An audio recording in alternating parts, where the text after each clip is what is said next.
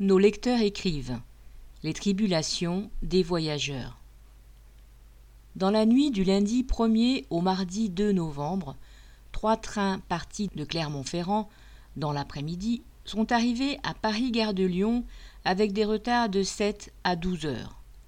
Selon la SNCF, tout serait la faute d'un groupe de sangliers inconscients qui se promenaient sur les voies, à proximité de Gien.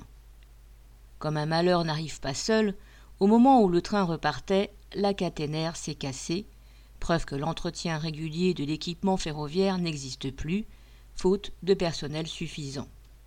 Conséquence en chaîne inévitable. Deux autres trains ont été mis à l'arrêt, faute d'électricité. Et cela en pleine nuit, sans lumière, dans le froid, pour 1200 voyageurs. Aucune distribution d'eau ou de nourriture n'a été fournie aux passagers il a fallu attendre qu'une rame vide arrive de Melun pour assurer le transbordement. Ainsi, après un départ à 17h30 de Clermont-Ferrand, l'arrivée à Paris-Gare de Lyon s'est effectuée vers 4 heures du matin. Les voyageurs ont observé avec stupéfaction le grand nombre de policiers et de CRS encerclant la gare et mobilisés pour faire taire toute manifestation de mécontentement infiniment généreuse, la SNCF a offert alors un bon de 20 euros à chaque voyageur pour payer leur retour à domicile en taxi. Mais à cette heure de la nuit, il n'y avait évidemment pas suffisamment de taxis disponibles.